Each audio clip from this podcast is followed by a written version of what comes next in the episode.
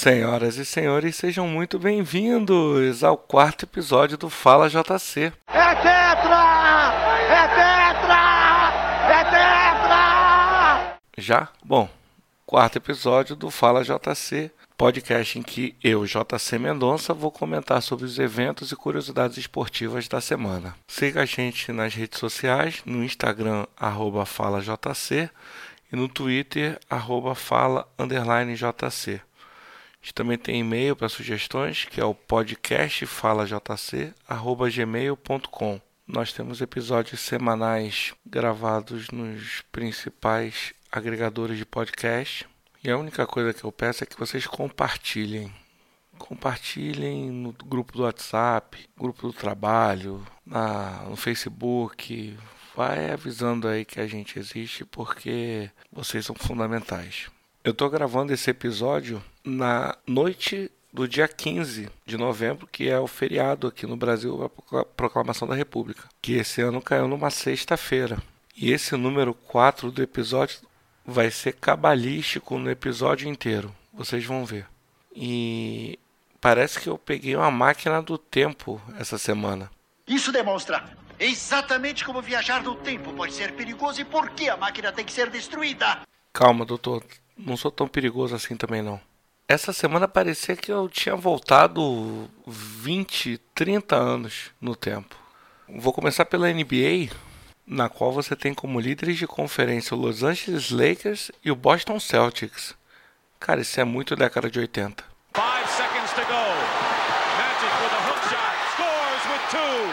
Pelo Lakers, os destaques obviamente são LeBron James.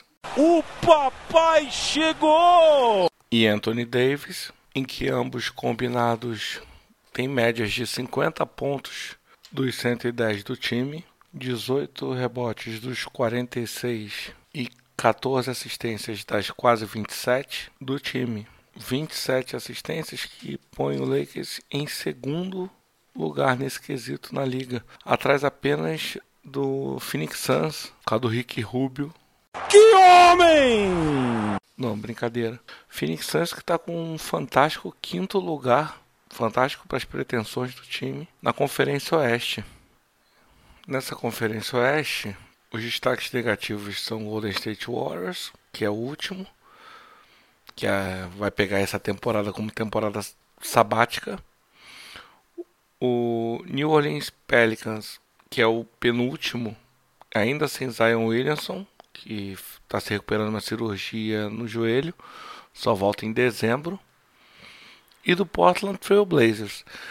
O New Orleans Pelicans, ele foi notícia essa semana porque ele ganhou do Los Angeles Clippers, que era um dos favoritos para essa temporada, na estreia do Paul George, que estava se recuperando das cirurgias nos ombros. Jogou só 24 minutos, que ele ficou carregado com faltas, mas fez 33 pontos. Mas o destaque do jogo, voltando à questão nostalgia, década de 80, década de 90, foi Drew Holiday.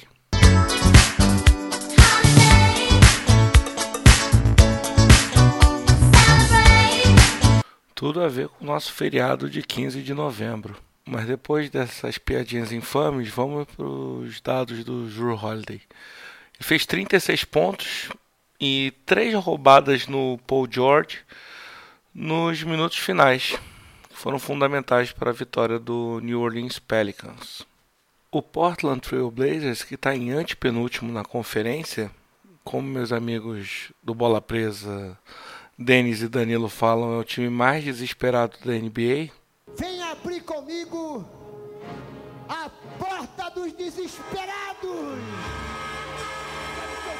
Foi notícia hoje com a contratação de Carmelo Anthony um contrato não garantido. Vai jogar na posição 4, que é a posição de ala pivô, posição mais carente do time do Portland, desde a contusão de Zach Collins. Aproveitando o gancho, é inevitável perguntar pro GM do Portland Trail Blazers. Tá desesperado? Vira pra cá, tá desesperado? Dá o grito desesperado. Cara, isso tá muito flashback esse, esse episódio de hoje. Mas além de flashback, tem a questão do número cabalístico, número 4, né? tem questão de posição 4, episódio número 4. Nesse, nessa semana teve um jogaço que foi provavelmente o jogo do ano aqui no Brasil, que foi Flamengo 4 e Vasco 4, da 34 rodada antecipada, né? É um jogo antecipado porque na semana que vem o Flamengo está indo para Lima para jogar a final da Libertadores contra o River Plate. E o episódio da semana que vem vai ser focado nesse jogo. Mas voltando ao Flamengo e Vasco, ele me lembrou, por causa do placar, a década de 60. E em algumas declarações me lembrou a década de 90. O Bruno Henrique soltou uma declaração, vou até colocar agora o áudio aqui. Só deixar um recadinho, nós estamos brigando por título e eles eu não sei o que, que eles estão brigando. Então a gente tem que ter a cabeça no lugar. A repercussão dessa declaração do Bruno Henrique tomou proporções totalmente desnecessárias. Teve gente que falou que ele faltou com respeito com a história do clube. Não, não acho não. Ele está vendo a situação que está atual. O clube do Vasco está numa honrosa primeira página de classificação, mas no início do campeonato estava todo mundo falando que era para brigar para não cair. E o Luxemburgo tem papel muito importante nessa posição do Vasco atual já falei sobre isso. E Luxemburgo mostrou também alguns pontos fracos desse Flamengo, que eu tenho certeza que tem a galera lá na Argentina que vai ver esse jogo de cabo a rabo até sábado que vem.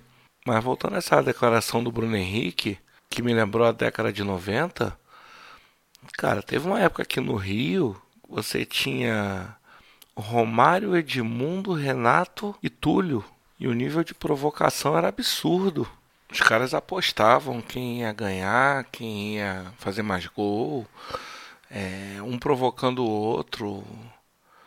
Era um clima muito mais hostil, digamos assim, não esse mimimi por causa de uma declaração dessa do Bruno Henrique. Não tem nada de, de polêmica. Sem contar em São Paulo também, você tinha várias situações. Você tinha o Viola, que jogou no Palmeiras e no Corinthians. Você tinha Djalminha. Você tinha o Marcos, o goleiro. Você tinha um monte de gente, um provocando o outro. Você tinha o Eurico Miranda falando que jogo contra o Fluminense ele não pagava bicho. Entre outras coisas. Aí nego fica, ah, é não pode, é falta de respeito. Cara, falta de respeito nada, isso faz parte do futebol. E o que também faz parte do futebol, infelizmente, mais uma vez, aí parece que eu voltei para o século XIX, um caso agora em Minas de dois, dá vontade até de dar uma de Caio Ribeiro. São 11h30, então acho que eu já posso usar desse palavreado. Vocês me desculpem, mas ele pipocou, ele é um bananão. Não, Caio, não ia chamar o cara de bananão. Eu ia falar que eram dois desgraçados começaram a ofender um segurança do jogo Atlético e Cruzeiro, fazendo ofensas racistas pro segurança. Tem vídeo gravado, o negócio é nojento, cara. Os dois tinham que ser banidos de qualquer evento esportivo. Os caras têm que ir pra cadeia. Aí um dos imbecis, depois de prestar depoimento, fala assim: Ah, não, porque eu não tenho nada contra negros. Tem um negro que corta meu cabelo. Meu irmão, cala sua boca. E eu acho que o Atlético também tinha que ser punido. Tinha que perder os três pontos do próximo jogo. Brincadeira, gente. Eu tô falando isso que é porque o Fluminense pega o Galo amanhã no Maracanã. Fluminense que tá sem o Muriel pro resto da temporada, que é o melhor jogador do time. Mas pelo menos o Marcão não vai colocar o Agenor. Vamos, Papai Pig! Você consegue! Vai colocar o Marcos Felipe, que veio da base. Então já tem uma chance do Fluminense ter um resultado positivo amanhã. O Botafogo vai para a Arena da Baixada pegar o Atlético. O Flamengo vai para Porto Alegre enfrentar o Grêmio. Se eu sou o Flamengo, eu ponho todo o time reserva. Não ponho ninguém para ter qualquer tipo de risco. Falando em Flamengo, o Neymar pai foi visto hoje lá no, no CT do Flamengo, porque agora ele vai ser o empresário do Gerson. E é no mínimo preocupante, porque o Neymar, pai, a gente sabe que é o principal gestor da carreira do Neymar Júnior, né? E convenhamos, o, a carreira do Neymar Júnior, o gerenciamento dela é um desastre. Espero que o Gerson não passe pelo mesmo caminho, porque isso, convenhamos, ele não é craque como o Neymar. Isso pode detonar a carreira dele. Voltando com a tabela do final de semana, vai ter o clássico Sansão Santos e São Paulo nesse sábado na Vila Belmiro. Promete ser um jogo muito interessante porque o São Paulo tá, já tem um, um, tempo sem vitórias e o Santos está babando na cola do Palmeiras, que vai a Fonte Nova enfrentar o Bahia. Um jogo bastante encardido. Complicado sair de lá com a vitória. E o outro paulista é o Corinthians, que recebe o Internacional nesse final de semana. Saindo do futebol nacional para o futebol internacional, foi a data FIFA essa semana e o Brasil perdeu para a Argentina, gol do Messi. Num pênalti que ele perdeu, o Alisson defendeu e ele pegou o rebote. Joguinho, aqueles famosos que não servem para nada. Só serve para dar mais pressão pro Tite. Tá cinco jogos sem vencer. Última vitória do Brasil foi contra o Peru na final da Copa América. Mas a única coisa que serviu esse amistoso foi a queda de um meme. Esse daqui, ó. Fala muito! Fala muito! Fala muito! É que no lance do pênalti, o Tite reclamou com o juiz de que o Messi tinha simulado e ele já tava com cartão amarelo. Aí o Messi mandou o Tite calar a boca. Ai meu Deus, esses jogos não servem para nada. E para finalizar, pelas eliminatórias da Euro, Portugal goleou no estádio de Algarve por 6 a 0 a equipe da Lituânia, com mais um hat-trick do Cristiano Ronaldo. E tá uma vitória da classificação para a fase de grupos da Euro. Por falar em hat-trick, Harry Kane fez o seu na goleada de 7 a 0 da Inglaterra sobre o Montenegro.